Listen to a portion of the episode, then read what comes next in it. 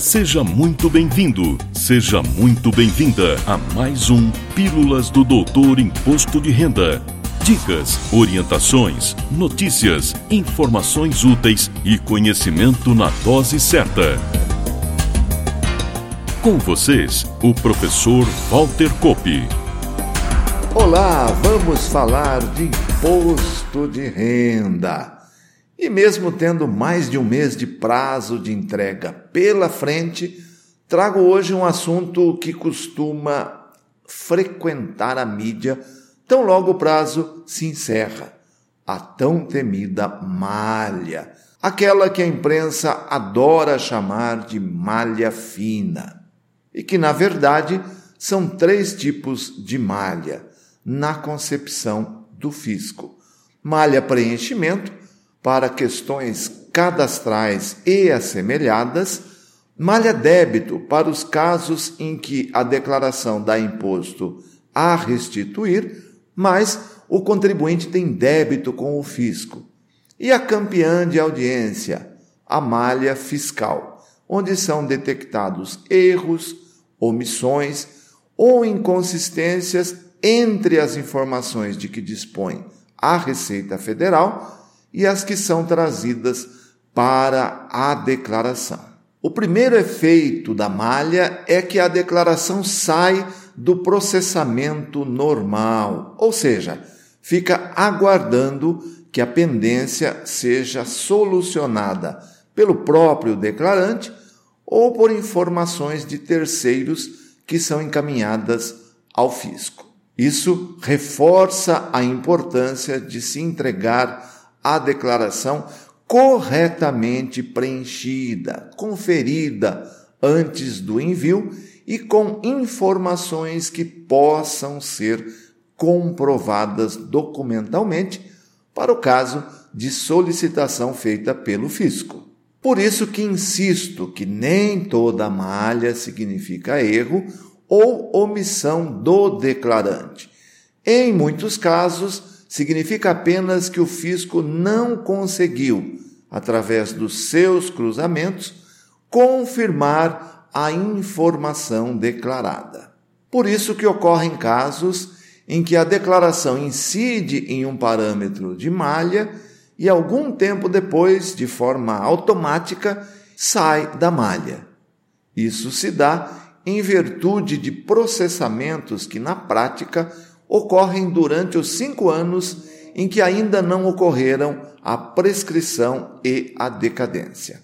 No ano passado, a exemplo do ocorrido em anos anteriores, a omissão de rendimentos do titular e dos dependentes liderou as estatísticas com quase 41% das pendências identificadas. Um alerta que sempre coloco é com relação aos dependentes. Primeiro, para que eu me beneficie ao declarar um dependente e lançar as despesas daí decorrentes, preciso ter como forma de tributação a antiga declaração completa, hoje chamada opção pelas deduções legais. E, ao mesmo tempo, é necessário que as despesas dedutíveis vinculadas ao dependente sejam maiores que o rendimento tributável desse dependente.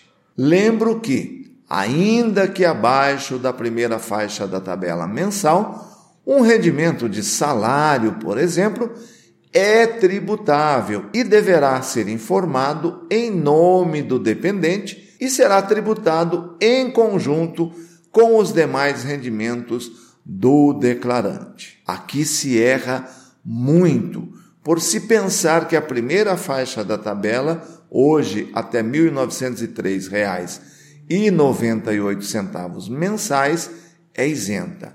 Não é.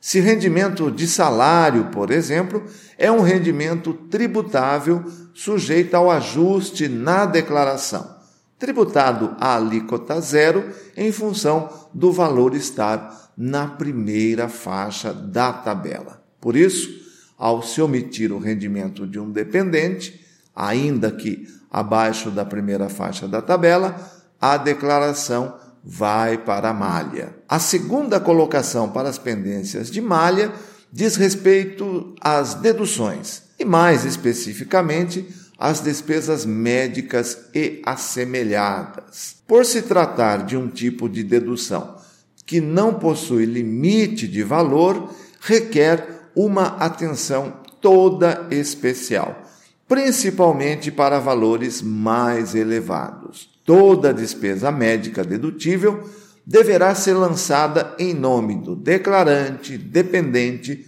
ou alimentando que esteja na declaração. Se o dependente legal declara em separado, sua despesa médica o acompanha.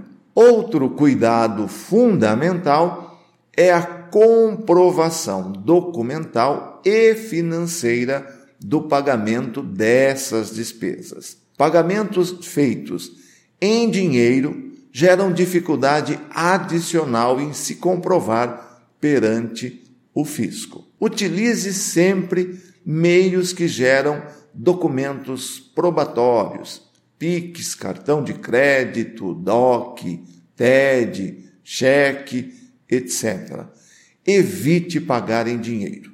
E se isso ocorrer, procure efetuar o saque do valor em data e valores coerentes e ter toda a documentação relativa aos procedimentos de saúde realizados, para tentar comprovar junto ao fisco. E para quem utilizou ou pretende utilizar a pré-preenchida para elaborar sua declaração, recomendo especial atenção aos dados vindos do Carnê-Leão Web. Tanto aqueles informados pelos prestadores de serviços obrigados a detalhar as informações dos tomadores e responsáveis financeiros como eventual escrituração de carneleão, livro caixa, feita no CPF do próprio declarante. Quando você faz a opção de iniciar o preenchimento utilizando a pré-preenchida, todas as informações existentes no aplicativo Carneleão no seu CPF virão para a declaração. Muito cuidado se você fez testes e escriturou dados no aplicativo para conhecer seu funcionamento, ou mesmo utilizou o aplicativo para treinar seus colaboradores. Apague esses dados que não são reais antes de fazer a importação. Ressalto que, mesmo que você utilize as informações da pré-preenchida disponibilizada pelo fisco, a responsabilidade pelas informações continua sendo do declarante.